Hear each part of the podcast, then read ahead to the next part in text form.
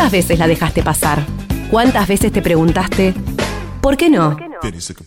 Un programa donde la información, la música y las buenas historias tienen voces propias. Y hoy vamos a estar charlando con Victoria Viso Castro, que ella es una de las tres fundadoras de Cheverde, que hoy va a ser una primera presentación del emprendimiento, de qué se trata, un poco su historia.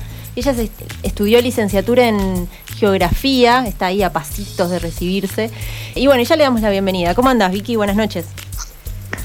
Hola, buenas noches. ¿Cómo andan? Bien. Gracias por invitarnos. No, por favor, gracias a ustedes por, por participar, por alcanzar los, bolsones de verduras y frutas agroecológicas. Hoy estamos con la consigna que nada que ver, es el permitido chatarra, así que por suerte tenemos después en casa un aval agroecológico. Muy bueno. Bueno, vamos a maximizar. Es también. Sí, totalmente, es el permitido. Después el hábito es el hábito. Totalmente. Pero bueno, un poco conocer la historia de, Che Verde como para atrás, eh, está a cargo tuyo y de dos compañeras tuyas que están vinculadas desde el 2002 con lo que es eh, los agricultores urbanos y periurbanos. ¿Nos contás un poquitito algo de la historia hasta llegar a Che Verde? Bueno, dale. Bueno, nosotros somos un grupo de compañeras, que somos amigas, que somos ex trabajadoras del Estado, que bueno, venimos vinculadas a la agroecología y la agricultura familiar desde hace varios años. Eh, empezamos nuestro caminito hacia el 2002 en un proyecto de extensión de la universidad que se llamaba el Programa de Autoproducción de Alimentos, que surge como una respuesta a la crisis por la que estaba atravesando nuestro país en ese momento, de un grupo de estudiantes muy comprometidos de la Facu Agraria, que con un profesor e investigador del INTA fundan este programa eh, de extensión y empezamos a trabajar en los barrios, hmm. eh, con más que nada lo que es población eh, vulnerable, con los problemas de desocupación y, y personas que estaban sin trabajo y con muchas necesidades en todo sentido, a través de la huerta, la granja, el vivero y la incorporación de valor también de esos productos como una herramienta o una estrategia de generar eh, organización comunitaria, visibilizar las problemáticas y poder resolverlas de manera colectiva, hmm. eh, empezar a generar algún tipo de excedente como para que se generen alimentos en esas familias y también al, poco tiempo se empieza a avanzar en el desafío de que se pueda comercializar parte de la producción de esas huertas que eran muy urbanas. Había algunos productores del periurbano, del cinturón, pocos, pero en general eran productores urbanos y que estaban en muchos casos vinculados a organizaciones y bueno, ahí se trabajó muy articulado con varias unidades académicas de la universidad y trabajamos varias propuestas, ferias barriales, eh, bueno, se formó la Feria Verde, le impulsamos, armamos las ordenanzas, bueno, trabajamos toda esa historia y esa respuesta a la necesidad de los desocupados urbanos y que mucha gente venía de las provincias, bueno, temas que hoy salieron ¿no? en la radio que venía exiliada, que había perdido sus tierras, sus lugares de producción y bueno, se alojaba en las ciudades, pero con ganas de seguir haciendo lo que sabía hacer. Hacia el 2010, producto de todo ese caminito recorrido, digamos, eh, ya se había generado a nivel nacional la Secretaría de Agricultura Familiar y la subsecretaría en ese momento y nos invitan algunos técnicos, algunos de los pasantes y técnicos extensionistas de este proyecto a que conformemos la Secretaría de Agricultura Familiar acá en Mar del Plata.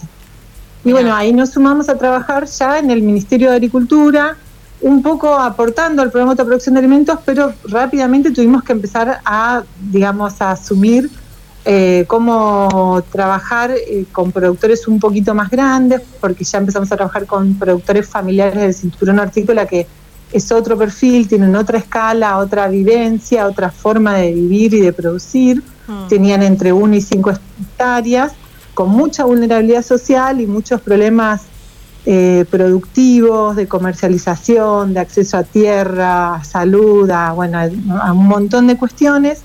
Y desde ahí empezamos a hacer a implementar políticas públicas que desde la Secretaría se, se proponían, como el registro de la agricultura familiar, porque hasta ese momento no se sabía dónde estaban los agricultores familiares en, en todo el país, qué hacían, qué producían, cuáles eran sus necesidades, cómo se podía trabajar para empezar a dar respuesta y llegar a ellos porque estaban totalmente invisibilizados.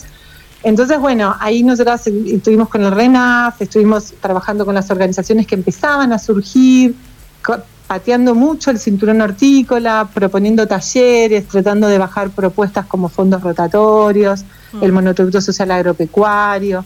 Y trabajábamos desde la agencia de extensión de INTA que nos había dado un espacio eh, también en la ciudad para, bueno, tener también algunas otras herramientas de acceso a internet, teléfono, algunas cosas y mucho en, el territorio hortícola. Sí. Y nosotros desde los inicios, digamos, tanto en la huerta, desde el programa de producción de alimentos, como cuando nos sumamos a la SAF, siempre creímos y promovimos la agroecología como una herramienta para producir los alimentos, digamos, en un inicio creíamos que se podía producir de otra manera, y después nos fuimos convenciendo de que se debía producir de otra manera, ¿no? Claro. Que el productor hortícola, lo veíamos claramente, el 80% de sus ingresos se iba en semilla transgénica, todo en dólares. Claro, eso por ahí contar, ¿qué es la, ¿qué es la, agricultura? Eh, sí, la agroecología. claro.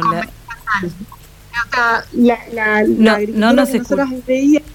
Me parece que no nos escucha. A ver, Vicky, ahí.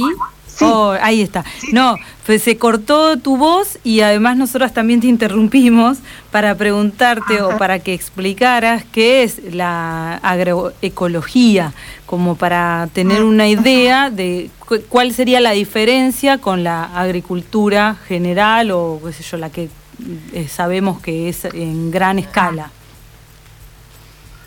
Bueno, en principio por ahí es como un tema largo que estaría buenísimo que sea un bloque de la radio, si ustedes están de acuerdo. Bien, podemos anotarlo ahí. Para la semana que viene o la próxima. Dale. Porque es como complejo eh, por ahí tocar todas las aristas que implican la agroecología. Pero ustedes piensen, el productor hortícola convencional del cinturón, después de la revolución verde, digamos, mm su forma de producir, porque también a veces pensamos que se produce así hace 200 años y no, mm. este modelo intensivo, eh, productivista y, dependiente de insumos externos, eh, digamos, se, empezó a implementar hace 60 años, ¿no? y se mira como si fuera el único. Pero lo que implica ese modelo convencional es, digamos, es un paquete tecnológico que los hace como necesitar la semilla, una determinada semilla que se las venden empresas multinacionales, que son las que el mercado les pide, porque si no siembran ese producto de esa variedad, con esa forma, con esa, eh, digamos, con esa em, capacidad de sostener grandes cadenas de comercialización, que el producto se mantenga de la misma forma durante meses a veces, eh, no se lo compran y que implica herbicida, porque la semilla al tener esas modificaciones es más débil en algunos otros aspectos, entonces necesitamos herbicidas, fungicidas, insecticidas, fertilizantes químicos. tóxico por donde lo eh, Claro, y, hace que también no consideres eh, las estaciones, digamos, las verduras que realmente son de esa época y que entonces la gente cuando va a, la verdulería cree que, que, no sé, que todo el año hay una determinada fruta una y no es... Totalmente. Si es, que está todo el año es porque no está demasiado siendo cultivada, digamos, muy conscientemente, digamos. Sí, o fue guardado en cámara durante mucho tiempo o, o, cosechado de manera muy madura para que se vaya cosechando en la cámara o en los lugares de comercialización de manera progresiva, entonces ahí también perdemos calidad, perdemos nutrientes, perdemos sabor. Pero también esto que ustedes están diciendo tiene que ver con el alejamiento de las comunidades de la naturaleza. Antes nuestros abuelos todos tenían una huertita y sabían cuándo había tomate, cuándo había morrón y cuándo había lechuga y cuándo había...